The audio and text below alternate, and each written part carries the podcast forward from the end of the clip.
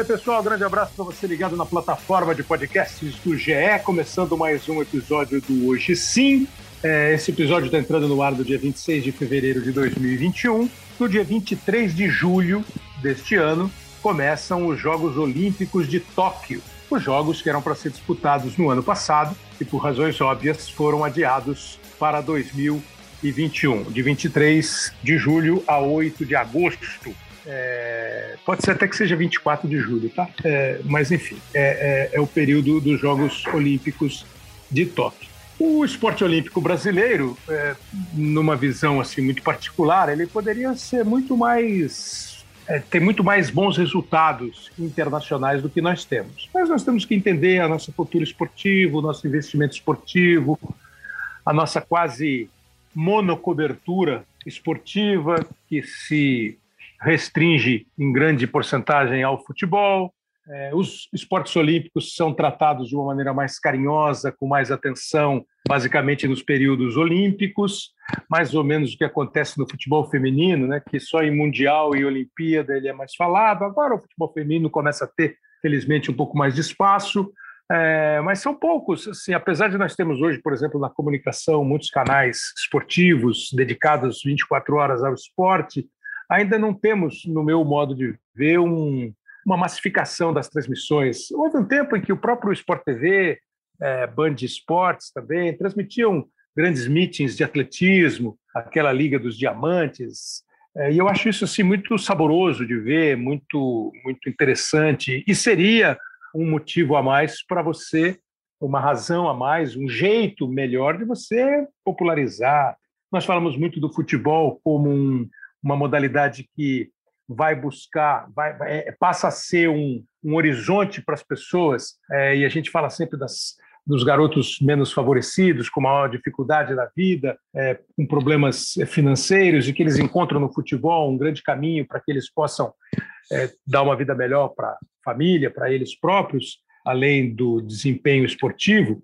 E eu vejo, por exemplo, no atletismo, uma semelhança muito grande só que ele é menos sedutor, e aí o poder de sedução partiria de quem? É, do Comitê Olímpico do Brasil, da Federação, Confederação de Atletismo, e eu estou falando do atletismo, e você pode expandir isso para outras tantas modalidades. Claro, algumas são mais caras, mais difíceis de praticar, menos ofertas, exigem é, mais investimento de quem quer participar. Outras eu acho que poderiam ser mais bem é, divulgadas, mais sedutoras mesmo para, para, para a garotada e a gente talvez perca um ou outro espaço, um ou outro período, assim. Pô, o boxe, isso é uma coisa mais é, popular do que o boxe, né? E às vezes a gente perde, né? Nós temos alguns campeões brilhantes na, na vela, no tênis, o vôlei, o judô, mas será que a gente aproveita isso tal? Mas isso é só uma reflexão ampla, eu até vou ouvir desse nosso primeiro convidado a opinião dele também. Mas o assunto vai ser os Jogos Olímpicos de Tóquio. Agora, recentemente, houve uma mudança no Comitê Olímpico Organizador, o antigo presidente fez uma declaração machista ao extremo, a barra pesou para o lado dele, como hoje em dia tem que pesar mesmo, sempre deveria ter pesado, mas hoje em dia a repercussão é muito grande. Ele foi trocado é, por uma mulher, é muito significativa a troca, né? mas ainda me parece pairar no ar uma certa dúvida sobre os jogos. Se eles vão ser realizados, se eles não vão. A última pesquisa que foi publicada, 80% dos japoneses achavam que os jogos deveriam ser adiados ou até cancelados. O Comitê Olímpico Internacional, claro, defende a realização dos jogos. Como vai ser? Vai conseguir vacinar atleta? Não vai ter público? Vai ter uma restrição de gente viajando. O mundo vive uma onda novamente perigosa, preocupante do coronavírus. É, o Japão não é diferente. É um país que tem uma dimensão territorial menor e uma população grande proporcionalmente. Ele vai receber em Tóquio muita gente. Enfim, isso tudo é dúvida que fica na cabeça. Mas nesse instante está marcado para julho o início da Olimpíada de Tóquio. Nós vamos conversar aqui é, com o Guilherme Costa, que é um jornalista super especializado nas modalidades olímpicas, o Zé Roberto Guimarães, técnico super campeão, medalha de ouro no voleibol, o André Hernan vem falar com a gente sobre o futebol olímpico, mas o começo é com o cara que está ali na linha de frente, vendo, estudando, planejando, é, suando para saber como é que as coisas vão rolar. É o diretor-geral do Comitê Olímpico do Brasil, Rogério Sampaio, não diretor-geral apenas do Comitê Olímpico do Brasil, se isso fosse apenas, campeão olímpico de 1992 no judô, o Rogério Sampaio, que dá o prazer de receber, de conversar aqui com a gente hoje. E aí, Rogério, como vai? Tudo bem? Tudo bem, Kleber. Um grande prazer falar com você, falar com os seus ouvintes. E como é bom poder lembrar daqueles Jogos Olímpicos de Barcelona 92, né? O tempo passa muito rápido para o atleta, a carreira voa, e mas assim a gente continua apaixonado pelo movimento olímpico, pelos Jogos Olímpicos. Eu não tenho dúvida de que esses Jogos de Tóquio, apesar desse momento desafiador da sociedade mundial, eh, vai ser um grande Jogos Olímpicos. Inesquecível por esse processo, né? O primeiro Jogos Olímpicos adiados na história do, dos Jogos Olímpicos e, e nesse processo tão difícil da humanidade. Bom, já que você gosta de lembrar, então, para começar com medalha no peito, então lembra aí de novo, vai, já que você gosta. Pô, 92, um ano inesquecível, é, minha participação nos Jogos Olímpicos, é, cinco combates, cinco lutas no mesmo dia, é, adversários super difíceis, eu estava no melhor momento da minha carreira, 25 anos, no auge da minha forma física, com maturidade emocional para enfrentar aquele momento desafiador de dificuldade, que é você disputar os Jogos Olímpicos, e acabei tendo êxito, né, num momento até de homenagem ao meu irmão, que havia falecido um ano Exatamente. antes, que havia disputado os Jogos Olímpicos de Seul, nós sempre fomos da mesma categoria, né?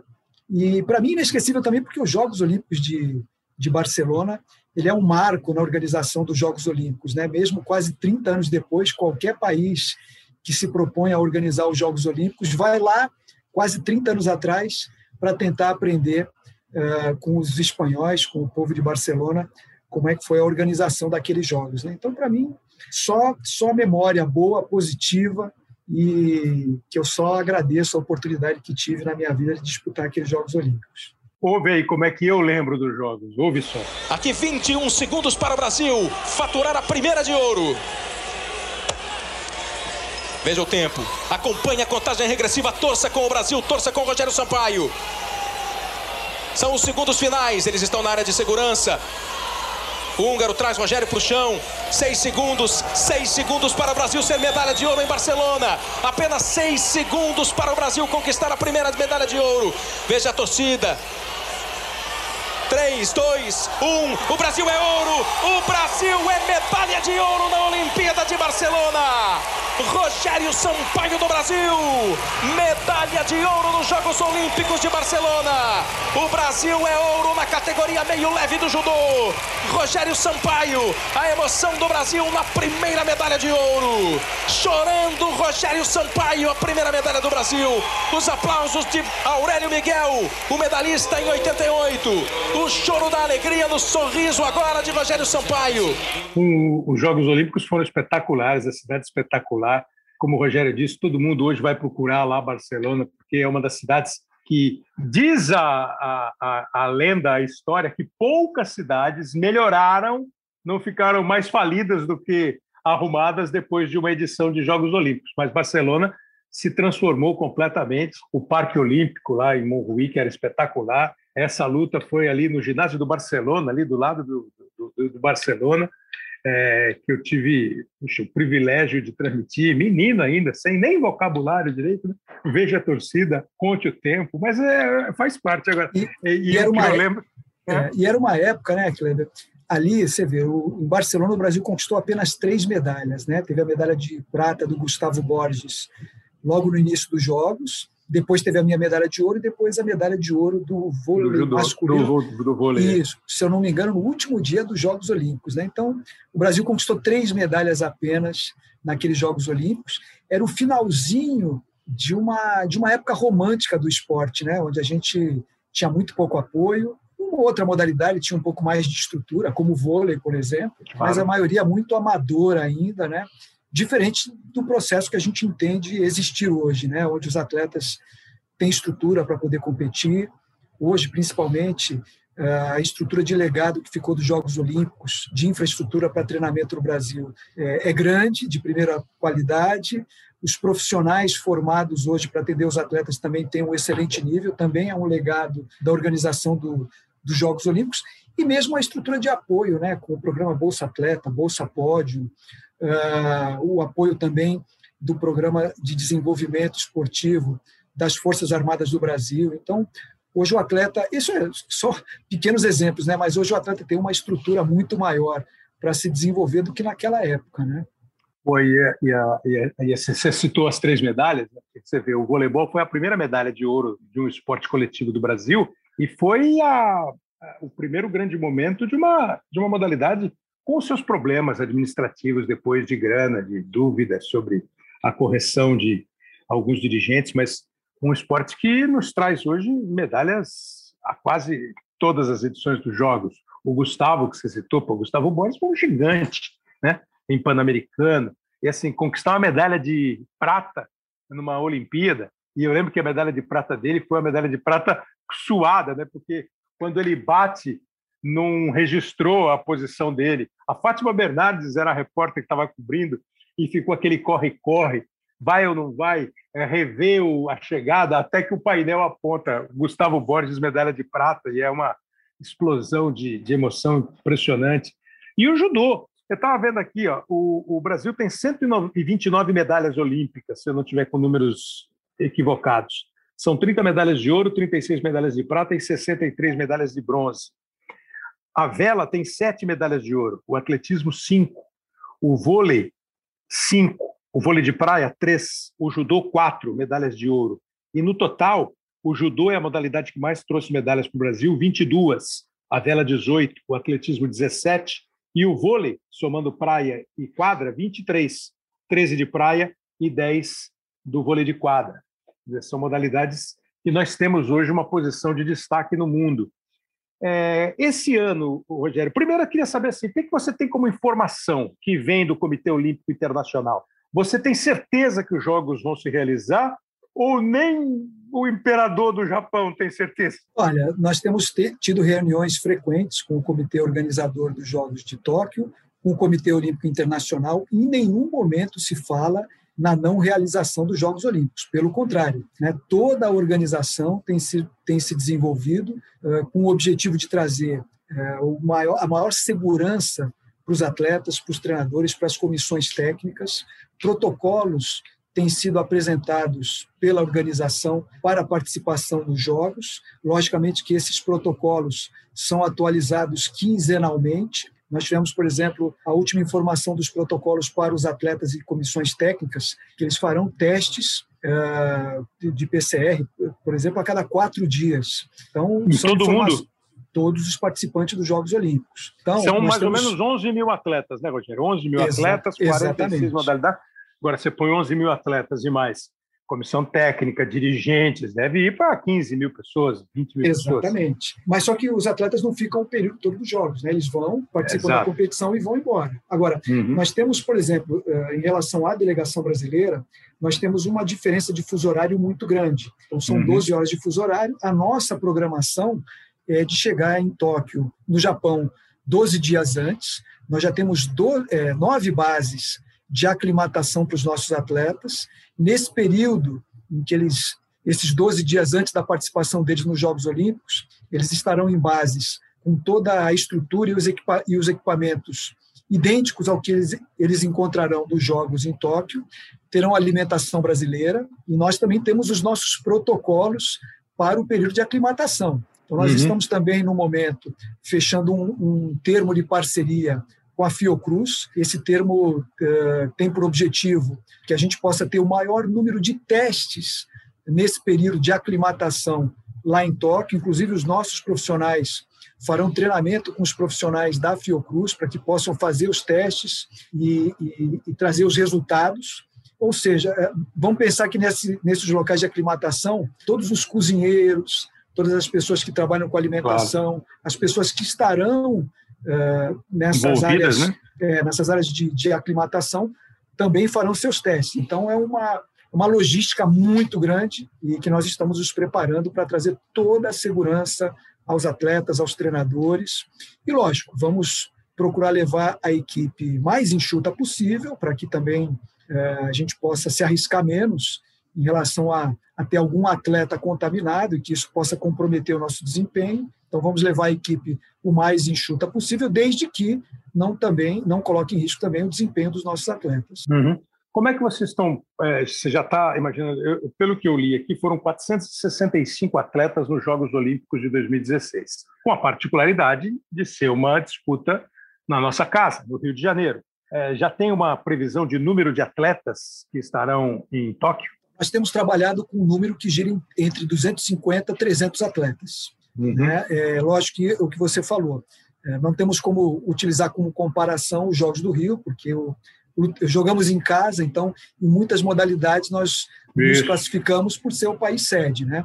Mas claro. hoje trabalhamos com esse número entre 250 e 300 atletas. Rogério, é, você falou de precauções, isso vai ser, evidentemente, um ponto fundamental desses jogos. O que se tem de informação, que é outra dúvida que bate sempre, sobre a presença de público, acesso de turistas ao Japão, entrada liberada, ou isso ainda vai ser decidido ali? Porque pô, nós estamos a 150 dias dos jogos. Claro que sim, quem vai, né, já está se preparando, precisa se preparar, visto, hotel, passagem, pacote. Isso eu estou pensando em torcida, né, em gente que vai para curtir os jogos. Haverá uma restrição? É pensada a hipótese de jogo sem torcida nenhuma? Seria. Porque assim, o momento é diferente, então eu acho que tudo é diferente, né? Ah, mas pensou você fazer um jogo, uma competição de atletismo para o estádio olímpico vazio? Ah, seria terrível. Mais terrível ainda seria você fazer uma aglomeração no estádio olímpico e aumentar o número de casos de, de, de Covid-19. Como é que está esse, esse, esse passo aí? Olha, por enquanto, nas reuniões que nós tivemos, ainda não se debateu sobre a realização de jogos, de competições nos Jogos Olímpicos sem público ou com público limitado né? mas eu entendo que haverá todo um protocolo para que a, o público possa acessar aos ginásios para acompanhar as competições. E aí tem duas situações, né? Uma é o público no estádio, no ginásio.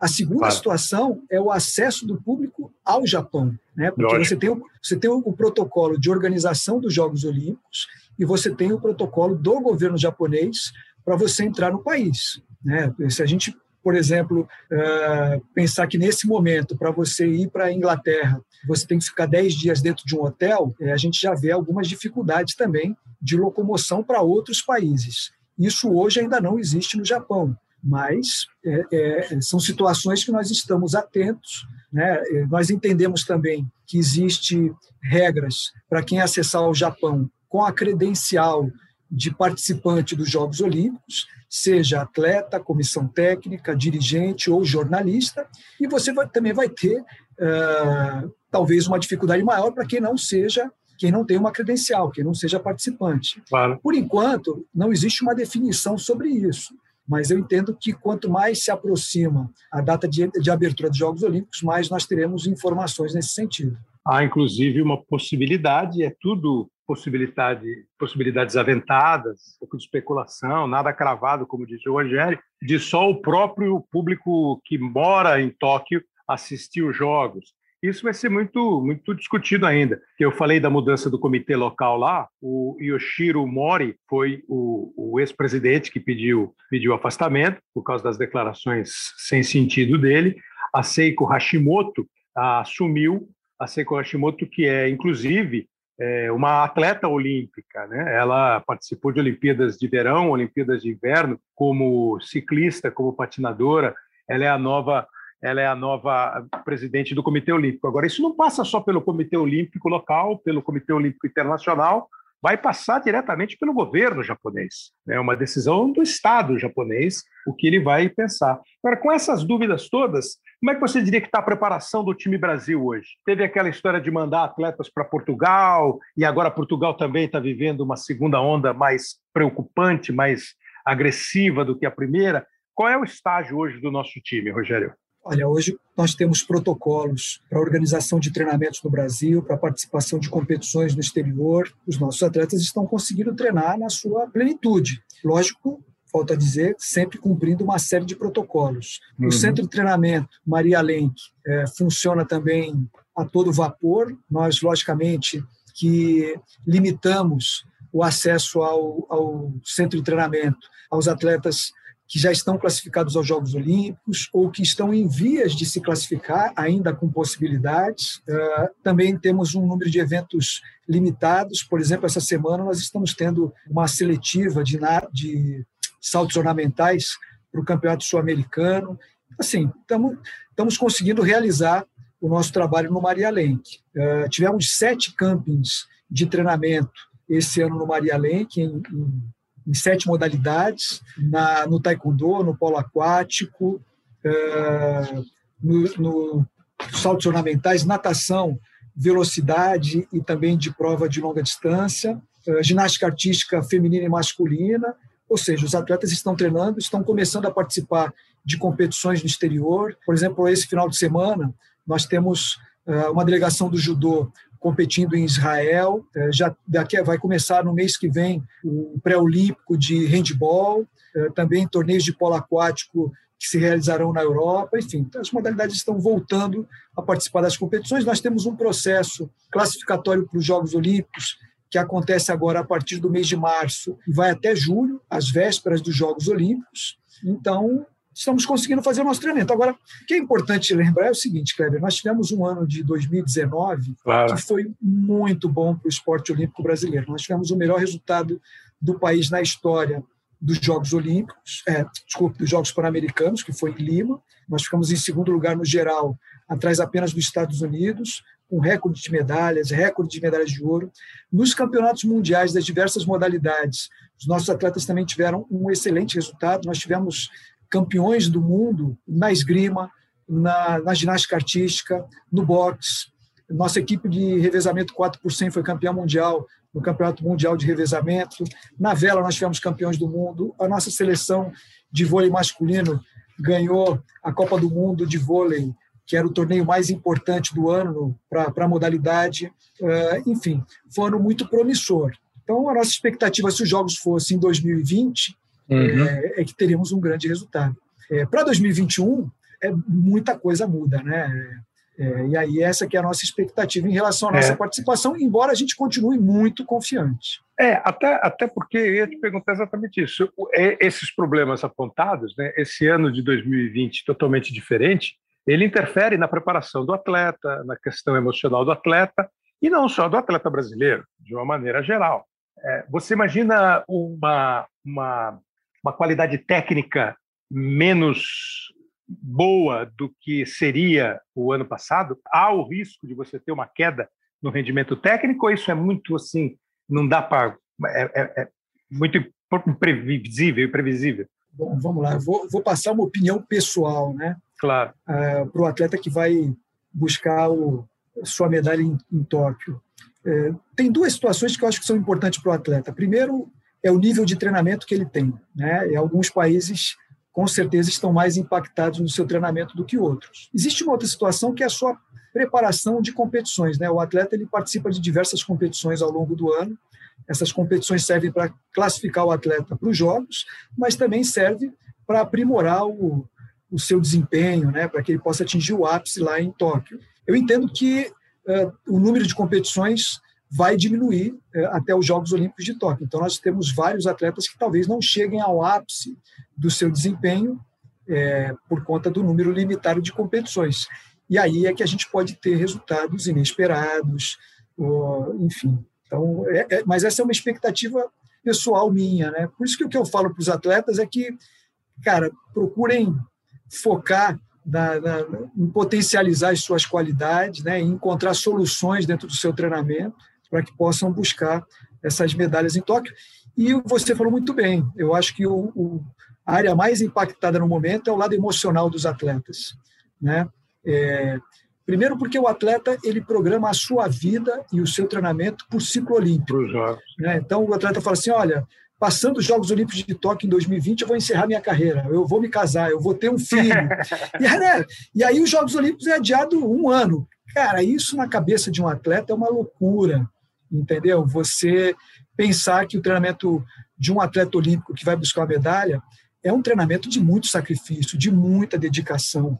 Né? E quando ele olha para frente e fala, caramba, eu vou ter mais um ano de sacrifício e dedicação para poder alcançar o meu sonho, que é mais uma medalha olímpica. Né? É. Então, isso já é uma pressão. E quando você traz as questões pessoais, de filho, casamento, encerrar a carreira, aí vira uma loucura. Não. O que nós temos procurado fazer é oferecer aos nossos atletas toda a estrutura, com psicólogos, coaches, psiquiatras, para que o atleta não, não se deixe impactar por essa questão emocional num momento tão importante como esse dos Jogos Olímpicos. O, os Jogos do Rio, por razões óbvias, e quase todos os países que têm a possibilidade de uma cidade sede olímpica, eles acabam tendo naquela Olimpíada um rendimento muito melhor. Né? O Brasil vem assim de duas Olimpíadas com bons rendimentos, 17 medalhas em Pequim, 17 medalhas em Londres, três medalhas de ouro em cada uma delas. No Rio foram sete medalhas de ouro e 19 medalhas no total. É, eu fico sempre muito com o pé atrás quando a gente fala em projeção, né? É igual quando começa o campeonato começa o campeonato de futebol, você fala assim, não, os campeões, o campeão sairá entre. Pô, e aí aparece o campeão do nada e você fica com cara de taxa. Né? É, mas se vocês não fazem uma projeção, e todo o ciclo olímpico é feita uma projeção, os caras cobram. Pô, o comitê não está fazendo. Então, vocês têm uma projeção? É um rendimento parecido com o do Rio? É de se esperar um rendimento menor, menos vitorioso do que o do Rio? Você está preferindo hoje não fazer conta de medalha? Se os Jogos Olímpicos fossem em 2020, eu falaria para você que eu tinha certeza que o nosso desempenho seria superior aos Jogos Olímpicos do Rio. Mas, lógico que, diante de tantos problemas, é, a gente continua com uma expectativa positiva. O nosso objetivo dentro do Comitê Olímpico do Brasil é ter um desempenho superior aos Jogos Olímpicos anterior, que é o do Rio de Janeiro. É, estamos confiantes em relação a isso. Agora, o nosso o grande objetivo também é fazer com que o nosso atleta tenha a melhor preparação para representar bem o nosso país. Nós estamos procurando dotar o, o nosso atleta de toda a estrutura, de em todas as necessidades para que ele possa atingir o ápice da sua forma. É, esse é o nosso trabalho do dia a dia. Continuamos otimistas, entusiasmados e vamos fazer isso até o último dia. Agora, lógico, né? Assim como o atleta, quanto mais se aproxima os jogos, mais ansioso ele fica. Nós aqui, dirigentes, também, também temos essa ansiedade, né? mas procuramos manter aí o equilíbrio para oferecer o melhor para o nosso atleta. E para te liberar, agradecendo demais, eu queria que você fizesse uma avaliação sua sobre o que eu falei no começo do nosso episódio aqui. Me dá uma impressão, e é uma impressão muito pessoal, de que o nosso esporte olímpico poderia ser melhor, mais vitorioso, pelo nosso tamanho, pelo tanto de população que nós temos. Mas é evidente que, numa análise menos é, superficial, nós temos problemas de grana, de verba, nós temos problemas administrativos, nós temos problemas de correção e incorreção de dirigentes nessa ou naquela modalidade. A gente vive é, ouvindo falar de ah, crise na, na federação tal, é, escândalo não sei aonde, briga na justiça não sei aonde. Isso é meio do nosso, lamentavelmente, é do nosso, do nosso dia a dia. Como é que você pensa, Rogério, agora você que foi um atleta que suou para chegar à Olimpíada, um atleta que chegou à Olimpíada e ganhou a medalha de ouro. E hoje você é o diretor-geral do Comitê Olímpico Brasileiro. Você tem um diagnóstico nesse instante? Vamos lá, vamos lá, vamos tentar rapidamente fazer isso. Né? é, eu, eu, entendo que o, o, esporte olímpico brasileiro tem avançado muito nos últimos anos. Né? Nós fizemos aí no começo dessa nossa desse nosso bate-papo, uma comparação dos Jogos Olímpicos do Rio, onde conquistamos 19 medalhas, com os Jogos Olímpicos de Barcelona, que, onde o Brasil ganhou apenas três medalhas. Então, houve uma evolução. É, nos Jogos Olímpicos do Rio, o Brasil encerrou a sua participação entre os 12 melhores países na classificação geral de medalhas. Quando a gente compara esse desempenho olímpico do Brasil com outras áreas do país, educação, segurança, saúde, a gente está num patamar muito mais avançado.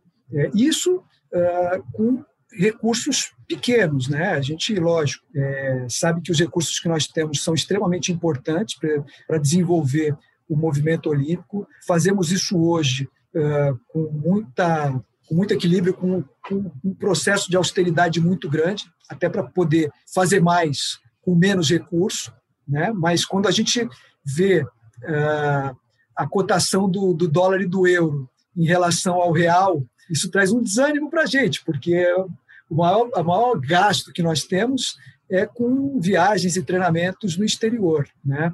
Nós conseguimos algo muito importante no, no, último orçamento que nós aprovamos no final do ano passado, que 87% do orçamento do COB vai para o treinamento, para atividade, enfim, treinamento, competição de atletas, preparação técnica, física, enfim.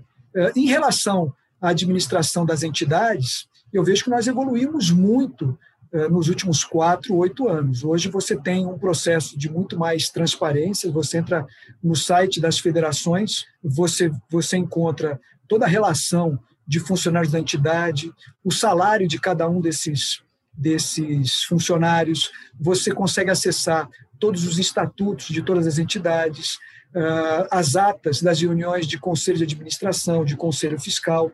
Ou seja, existe uma transparência muito maior. Logicamente que existe um outro avanço também, que foi a limitação de dois mandatos eh, de um presidente. Então, eh, hoje, qualquer entidade, o presidente fica no máximo dois mandatos. Isso trouxe também um processo de ebulição política muito maior dentro de todas as entidades do movimento olímpico. Soma-se a isso uma maior participação do atleta, algo extremamente importante e que era um anseio de toda a sociedade. Então, os atletas hoje compõem um terço eh, dos, das assembleias e dos colégios eleitorais dessas confederações, eh, além de participar dos debates em relação ao desenvolvimento de calendários esportivos, calendários das confederações.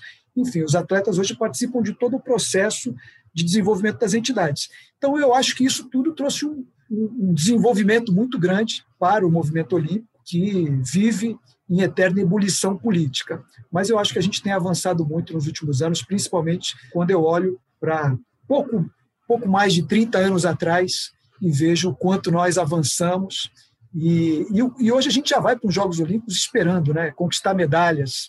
Né? E muito diferente da minha época, volto a dizer, que era o final ali de uma época romântica do movimento olímpico brasileiro.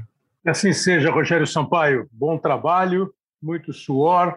É, a gente fica assim sempre na torcida, mas com a função do jornalista que é estar tá sempre alerta, olhar atento, é, para cobrar, para perguntar, Sim. e acho que também para aplaudir, para comemorar, e para a gente, na cobertura, que os jogos sejam realizados de uma maneira bem legal, para a gente legal é gritar ouro para o Brasil, pódio para o Brasil, ou final para o Brasil, um bom desempenho para o Brasil, com, repito, o olhar crítico que é, é. Que é obrigação da, da categoria. Obrigado demais, Rogério.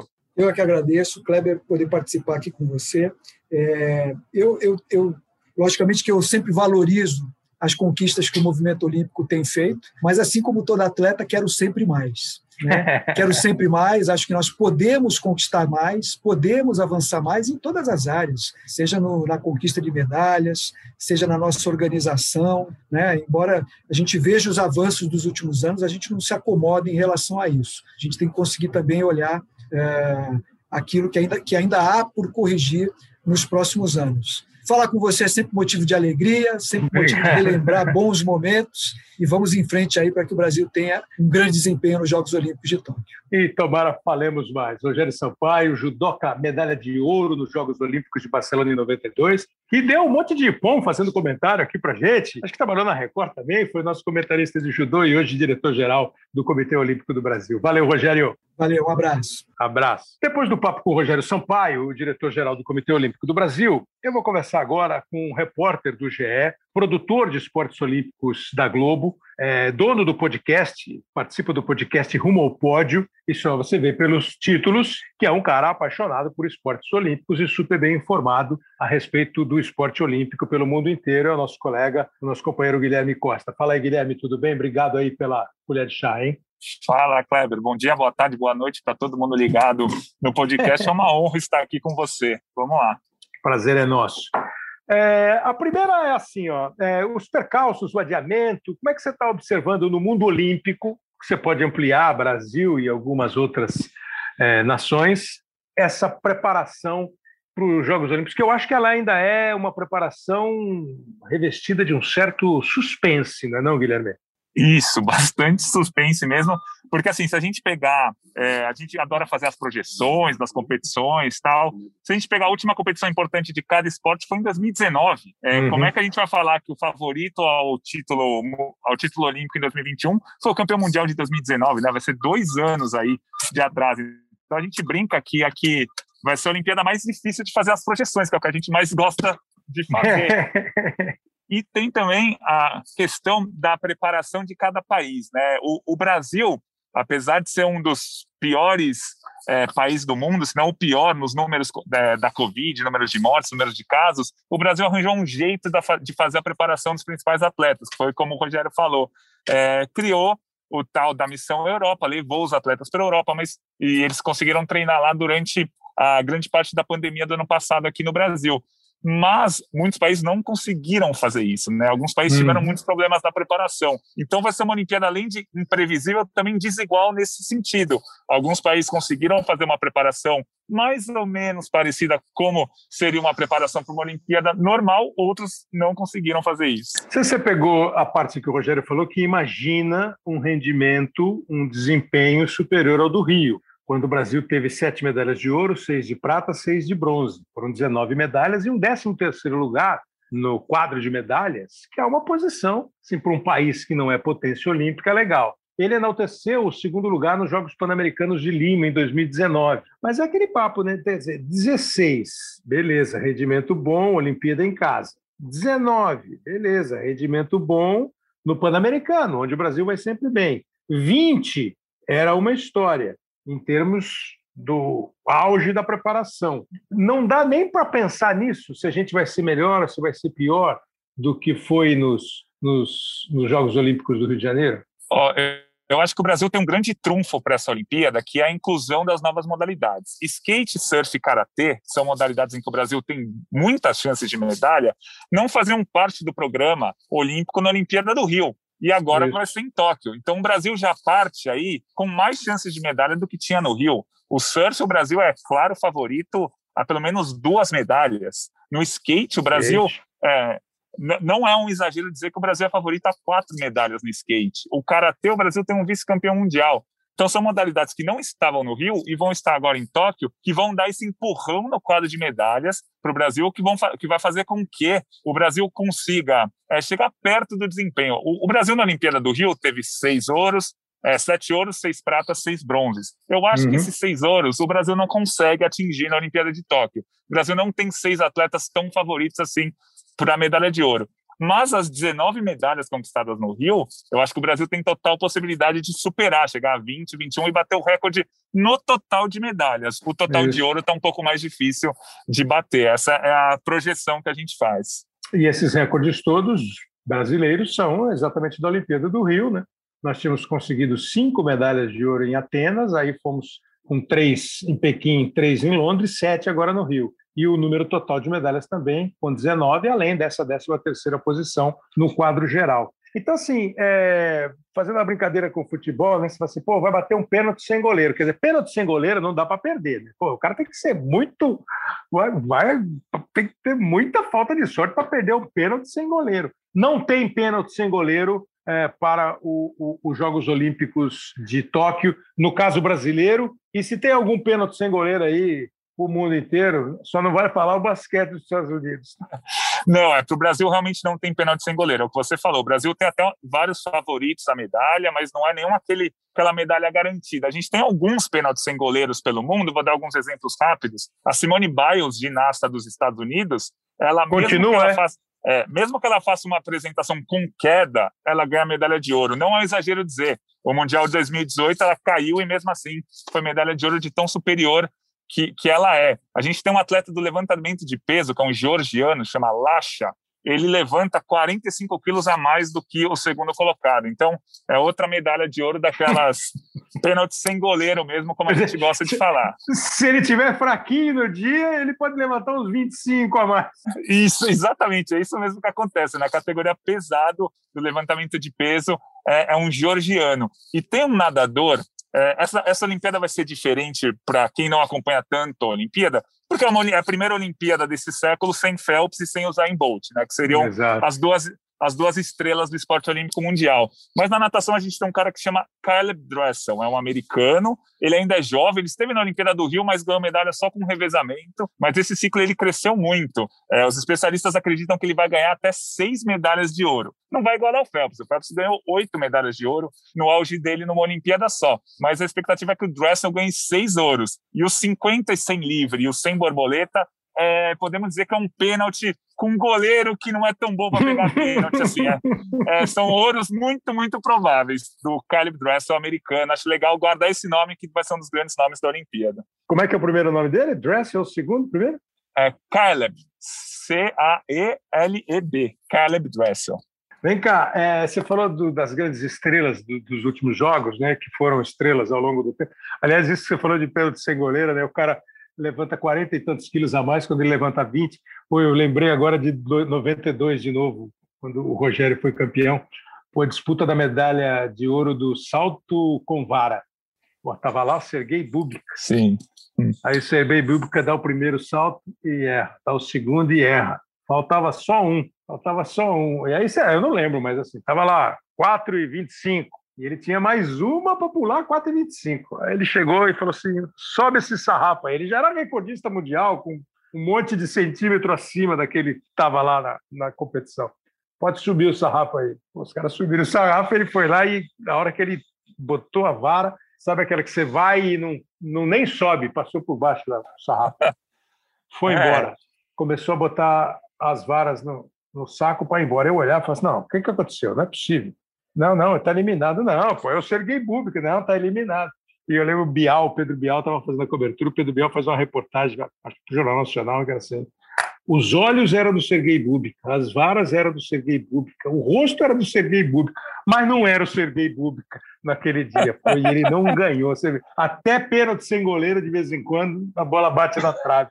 Tem, quais são as estrelas hoje? É assim, não, acho que em nível de Bubka, Phelps, é, Bolt, Carl Lewis, acho que não tem. Mas você tem um time assim, um pequeno time desses, como você falou do, do Dressel, tem alguns caras que são os candidatos a reis olímpicos nessa mudança de geração e nesse ciclo olímpico diferente de cinco anos de pandemia, de treino difícil.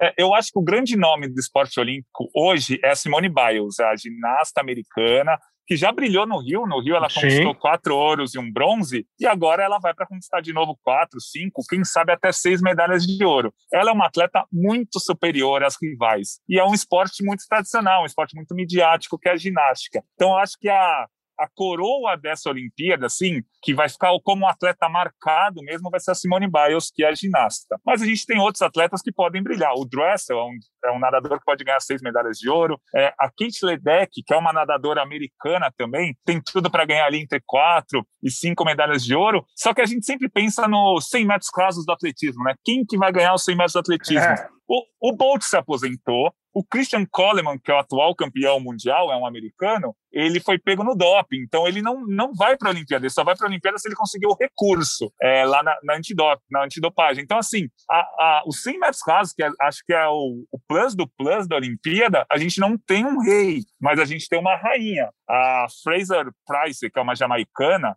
cheia de medalhas em campeonatos mundiais, tricampeã olímpica, vai provavelmente ganhar o ouro e vai ser muito grande. Então vai ser, tem gente falando até que essa Olimpíada muito provavelmente vai ser a Olimpíada das mulheres, que a Simone Biles vai ser o grande nome, a grande velocista da velocidade no atletismo vai ser uma mulher, não um homem. Então, é, dá para a gente acreditar nisso, que vão ser nomes que ainda não são tão conhecidos para o público geral, que vão explodir de vez nessa Olimpíada e vão fazer muito sucesso, e a maioria desses nomes são mulheres. A curiosidade pra, com você, Guilherme, o cara que tem um podcast que chama Rubopod, que é produtor olímpico, que vai falando o nome dos caras. Falou o nome do georgiano do peso, do, do, do, do levantamento de peso. Né? Nome e sobrenome do georgiano e quantos quilos ele levanta mais que os outros. Você gosta mais quando tem muitos candidatos ou quando tem um ídolo incontestável como era o Phelps, como era o Bolt, e você ia para aquela modalidade, para aquela competição, para bater no cara, para ver se alguém conseguia bater nele, para ver se ele ia escorregar na largada para não chegar em primeiro. Você prefere com um rei a ser batido ou você prefere com quem lançar a mão da coroa primeiro e que reine? Eu, eu prefiro com muitos candidatos. Para mim é muito mais legal de acompanhar, porque quando tem um candidato só, você acaba tendo quase a certeza dessa medalha de ouro. Então você vai lá para ver o cara ganhar.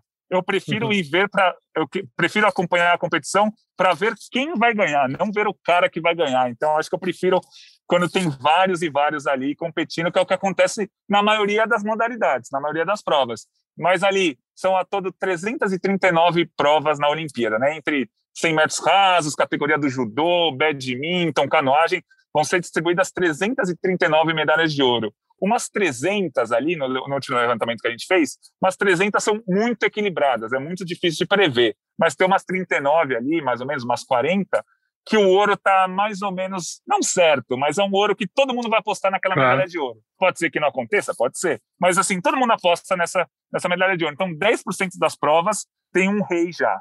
As outras, as outras 90% são provas bem abertas, bem disputadas. Pô, que é legal, né? Que para o espírito olímpico, para ideia de Jogos Olímpicos é muito bom. No caso do Brasil, você tem, assim, é, por exemplo, é, acho que o, o, o, Isaquias ficou perto de ganhar a medalha de ouro. Eu não sei se ele continua perto.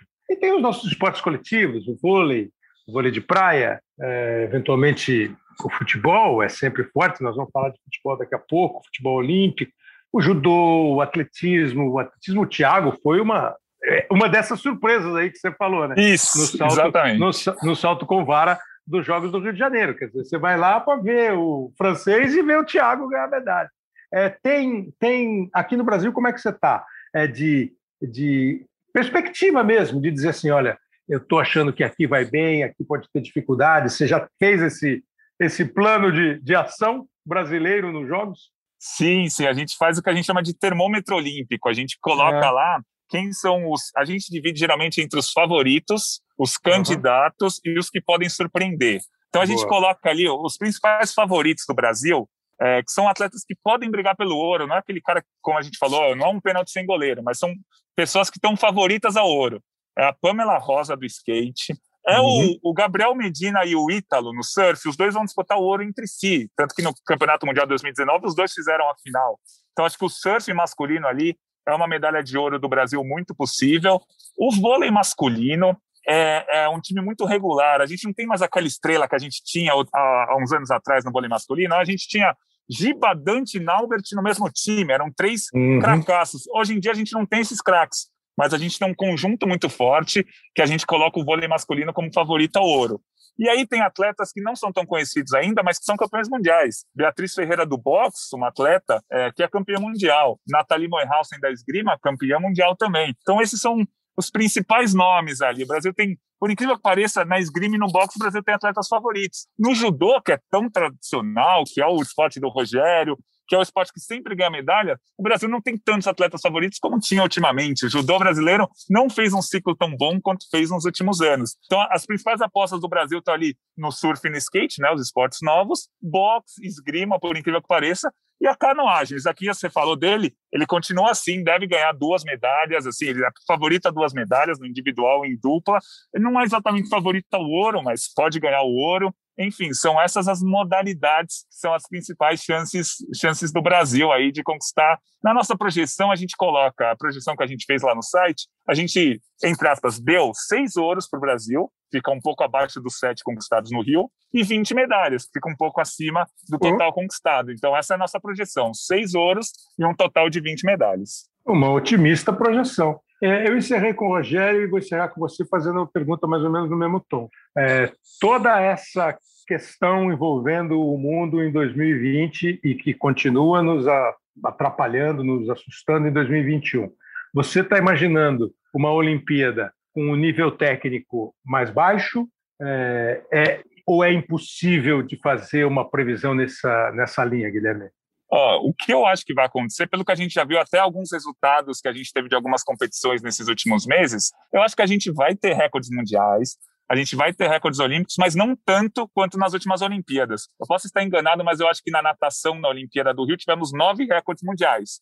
Eu não acho que a natação vai ter nove recordes mundiais em 2021. Mas também não acho que vai ter zero, talvez dois, três. Eu acho que vai ser um nível abaixo, sim, do que foi as Olimpíadas, do que foram as Olimpíadas de 2016. Mas a gente vai ter recorde mundial. Não é que vai ser aquele nivelado por baixo. Vai ser um nível um pouco menor do que das outras Olimpíadas, porque foi um ano difícil para todo mundo. Teve gente que se adaptou, mas teve gente que não se adaptou também. Então acho que vai ser um nível um pouquinho menor do que nas últimas Olimpíadas, mas a gente vai ter recorde mundial sim, na natação, no atletismo, possivelmente no levantamento de peso, até no tiro esportivo, que é uma outra modalidade que tem recordes mundiais, eu acho que vai ter recordes, mas menos do que a gente viu nas últimas edições. Muito bom. Oh, vale a pena você acompanhar o podcast Rumo ao Pódio. Esse termômetro olímpico que eles fazem no GE é um trabalho super bem feito. Você percebeu a paixão e o conhecimento. É, Para terminar, para você ganhar a nota 10, o Rogério falou que o Brasil ia levar de 250 a 300 atletas olímpicos. Eu ia pedir para você falar o nome de 228 deles, mas eu não vou fazer isso. Com... não vai dar... Eu não vou fazer isso com você. 228 você não vai falar. Mas eu, eu então, para você terminar, eu quero que você escolha uma medalha de ouro brasileira que você gostaria de ouvir de novo, a conquista, para encerrar a brilhante participação do Guilherme Costa aqui no Hoje Sim. Ó, eu poderia escolher a da Rafaela Silva em 2016, que você narrou pela Globo. Só que, é, só que essa eu ouço toda vez que eu vou gravar o Rumo ao Pódio, porque faz parte da vinheta do nosso podcast, a sua é. narração. É. Então, e o Serginho pedir... Maurício narrou no Sport TV, né? Isso, exatamente. Então não vou pedir a da Rafaela Silva, porque eu já ouço todo dia, tá lá no nosso Rumo ao Pódio. Então, acho que pô, podemos ficar com a do Thiago Braz, que talvez tenha sido a mais Boa. surpreendente do Brasil nos últimos, na, na última Olimpíada. Thiago Braz no salto com vara, então. Que o Milton Leite narrou. Valeu, Guilherme! Valeu, Kleber. Obrigado. Um prazer participar com você. Uma honra. O francês que bateu o recorde olímpico na marca anterior de 5,98, que o Thiago não saltou. O Thiago preferiu vir direto para 6 e 3, economizando energia. Vem para a sua segunda tentativa.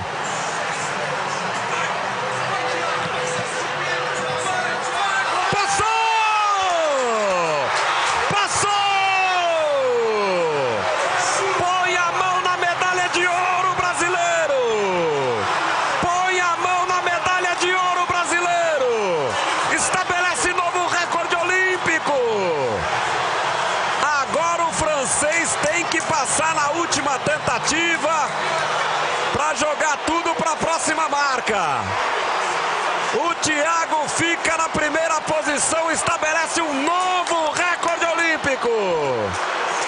Thiago Braz vai escrevendo uma página incrível da história do atletismo. Ele passa em 6 e 3. A melhor marca da vida. É isso, Lauter? Ele está soltando hoje aqui o que ele nunca pensou que poderia soltar. E que canguru esse moço tirou da cartola. Tirou da cartola. que coisa sensacional. Lá vem ele, com barulho e tudo. Marca de 6 e 8. Vale medalha de ouro para o Brasil. Lá Vilani vem correndo. Vai para a tentativa do salto. Não passa, é ouro! Thiago Braz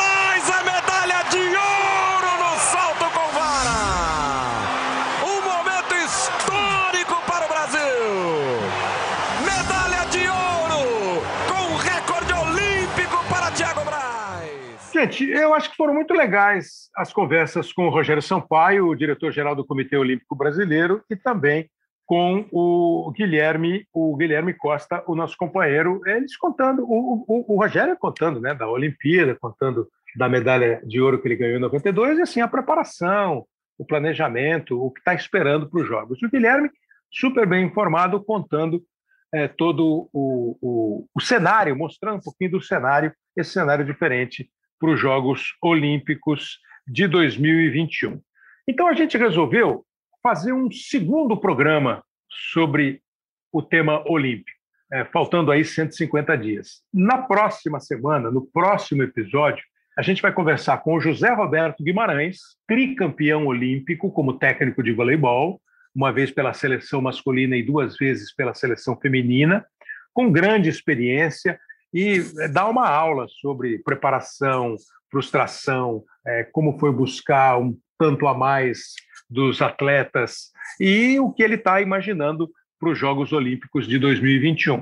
E também uma conversa com o André Hernan, que acompanhou o pré-olímpico de futebol na Colômbia e vai conversar sobre o que ele apura, o que ele ouve, qual é a ideia da Confederação Brasileira de Futebol para a participação brasileira no torneio de futebol. Então, para terminar o programa de hoje, né, a Olimpíada é um negócio espetacular. Né? A Copa do Mundo é o grande evento esportivo com milhões, bilhões de telespectadores.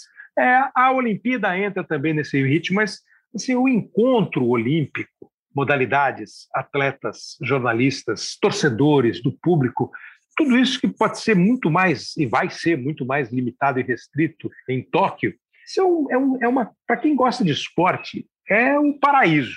A participação, a cobertura, a disputa de uma Olimpíada.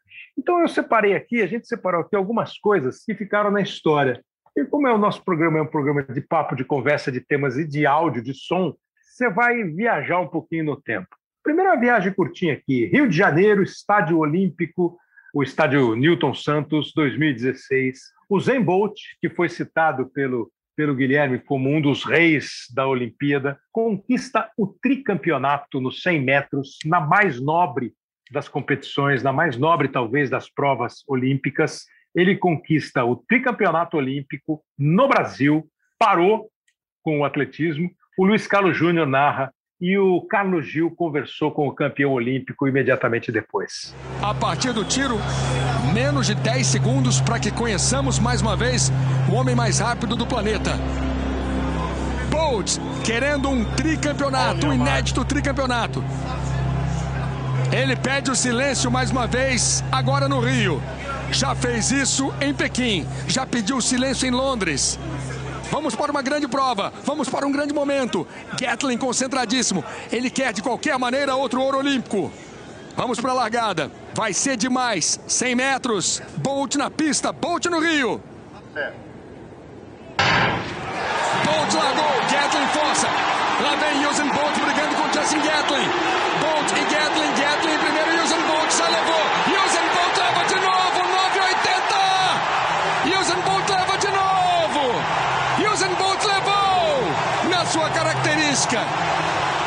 No fim, ele começa a dominar, começa a abrir, começa a se destacar mais do que nunca. Bolt! Bolt! Sempre Bolt! Três vezes campeão olímpico dos 100.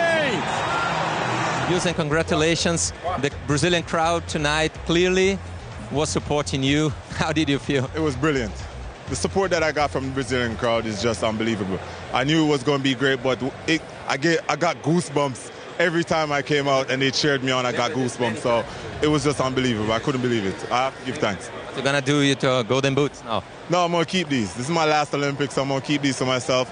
I'm gonna set these up. You know what I mean? So yeah, I'm happy. I'm happy that I could do that. You, the Brazilian people, made me happy. They really gave me the energy tonight. I'm very proud of myself and just thank them very much, guys. I never expected this love. Thank you very much. I really appreciate it. Are you going for the triple triple? Always. That's the aim. That's what I came here for, and that's my focus. Thank you. Então, o Bolt falando com o Carlos Gil, ele falou sobre o prazer de ter competido nos Jogos Olímpicos do Brasil, é, anunciando naquele momento que era a última Olimpíada do Bolt, um tricampeonato mundial espetacular, Usain Bolt, esse um dos soberanos da Olimpíada. Como é o Michael Phelps, dono de ah, pesquisa aí, é muita medalha do Michael Phelps. E uma delas tem uma história bem interessante, é, que o próprio Galvão brinca, né, de tantas narrações, aquela do ganhou, perdeu, perdeu, ganhou, ganhou, perdeu. O, Bote, o, o Phelps ganhou, o Phelps perdeu, Galvão. Não teve uma boa partida, talvez sentindo, está sentindo cansaço. Na raia número 4, Milorad Kavic. Vai ter que fazer uma volta fenomenal. Vai ter que fazer uma volta fenomenal o Michael Phelps. Ele já virou bem atrás do Cavit. Os dois vão tomando conta da prova. Ele está também atrás do recordista mundial, Ian Crocker. Agora ele vem forçando. Ele vai tentar voar nos metros finais. O Michael Phelps virou muito mal. Vai tentar voar. Só um gênio para ganhar essa prova. Só um gênio para ganhar essa prova. Michael Phelps, braçada com braçada. Enikevich vai perder, vai ganhar, vai perder, vai ganhar, perdeu. Ganhou!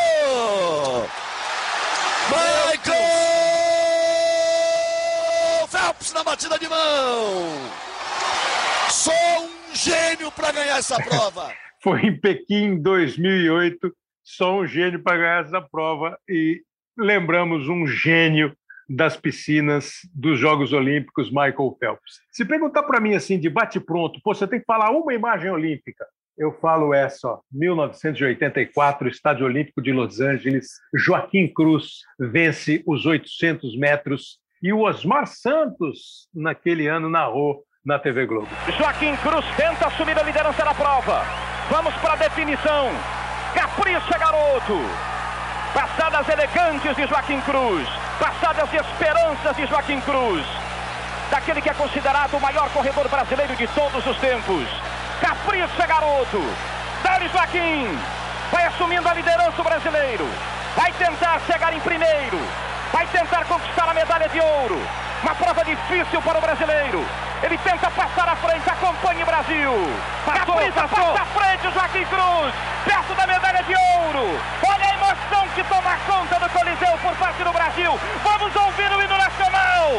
Vamos ver a bandeira brasileira, medalha de ouro para disparado. Joaquim Cruz. Joaquim Cruz. Joaquim Cruz bate um recorde bonito que vai se petrificando, que vai se eternizando, conquistando o nosso povo conquistando seu lugar no mundo, garoto. Atenção, Brasil, acompanhe a emoção.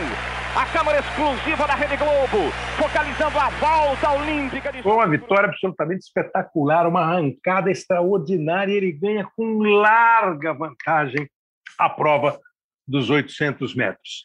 É um dos momentos mais assim, você pode entender como brilhante e vergonhoso, como extraordinário e lamentável a prova dos 100 metros rasos nos Jogos Olímpicos de Seul em 88 tinha como grande nome o Carl Lewis, outro americano, campeão, bicampeão, é, ganhou 100, 200 metros, ganhou salto, porque é um atleta, foi um atleta absolutamente genial, o Carl Lewis. E naquele dia, naquela final em 88, o Carl Lewis esteve pela frente, Ben Johnson, lado a lado ali com ele, nas raias é, do Estádio Olímpico de Seul.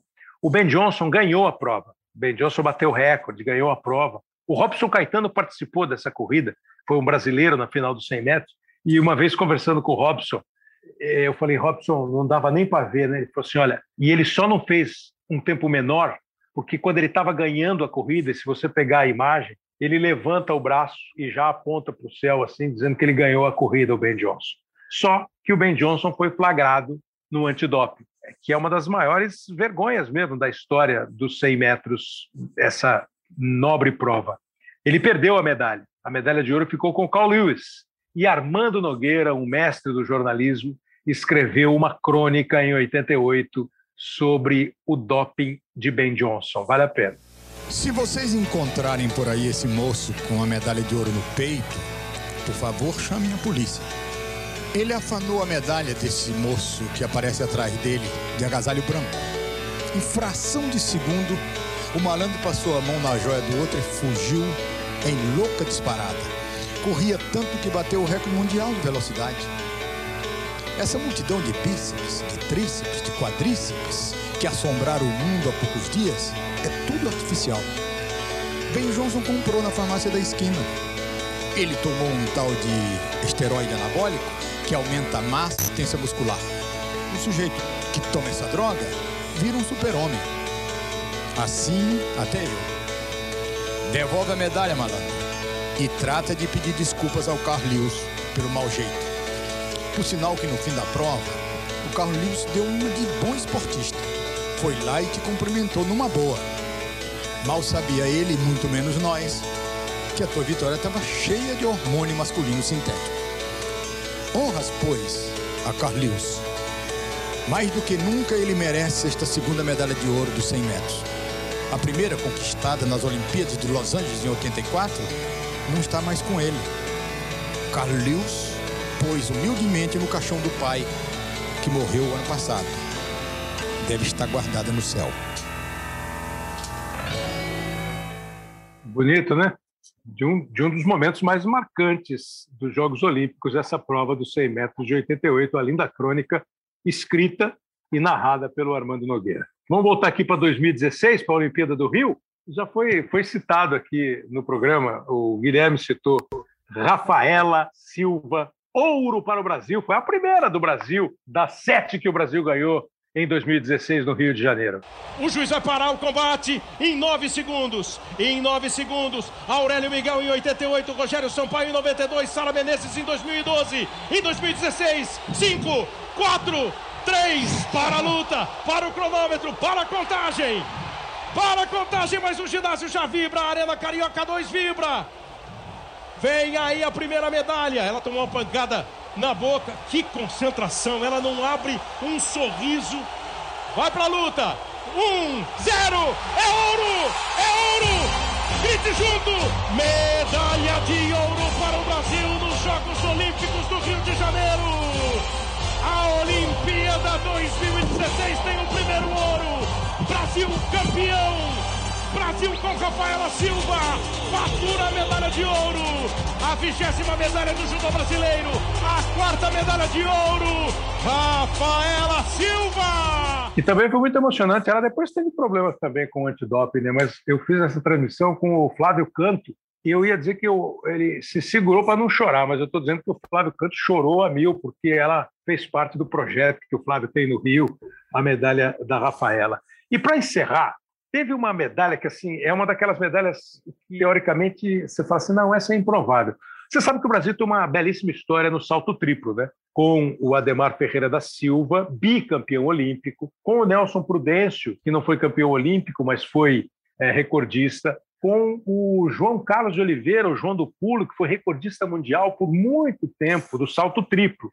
E aí aparece Malrin Maggi, com outras competições, com outros bons resultados, mas assim, vai para os Jogos Olímpicos de Pequim, na China, em 2008, e, e, e, o sistema de disputa do salto é você tem lá cinco tentativas e o teu melhor salto é o salto que vai definir o teu resultado. E a Malrin fez um salto espetacular e a Malrin ganhou a medalha de ouro no atletismo, que aí eu acho que o atletismo é a nobreza da nobreza do esporte olímpico, e a Malrin foi campeã olímpica do salto em distância, não do salto triplo. Ela fez os três que eu citei são salto triplo. Ela fez o salto em distância e foi medalha de ouro.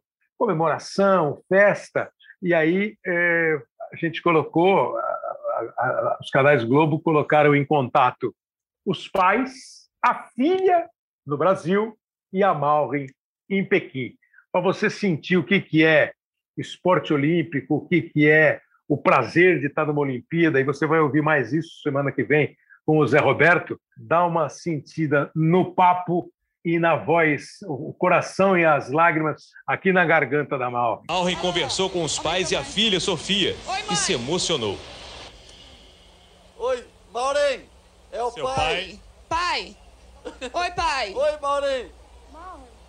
Cara, não caiu a ficha. Mãe, você viu que lindo? Você viu o toque e salto? Oi, filha. Eu te amo, filha. Eu te amo muito. Mamãe tá com saudade, filha. O esforço, a saudade, a dedicação, o planejamento, o treino, o treino, o suor e aí a consagração. É para poucos, é para muito pouco. Você subir, você chegar a uma final olímpica, você subir num dos degraus do pódio olímpico e você ficar lá no mais alto com a medalha de ouro, o hino do seu país, é para muito poucos.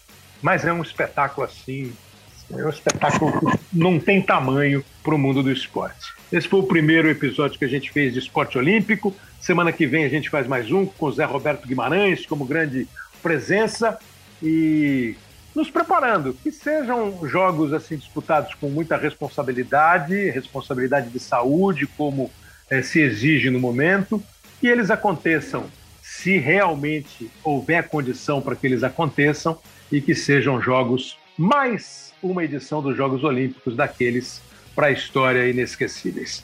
Espero que você tenha gostado desse primeiro episódio. Fique ligado a semana que vem em mais um, como eu disse, episódio falando de Olimpíada a 150 dias do começo dos Jogos Olímpicos de Tóquio.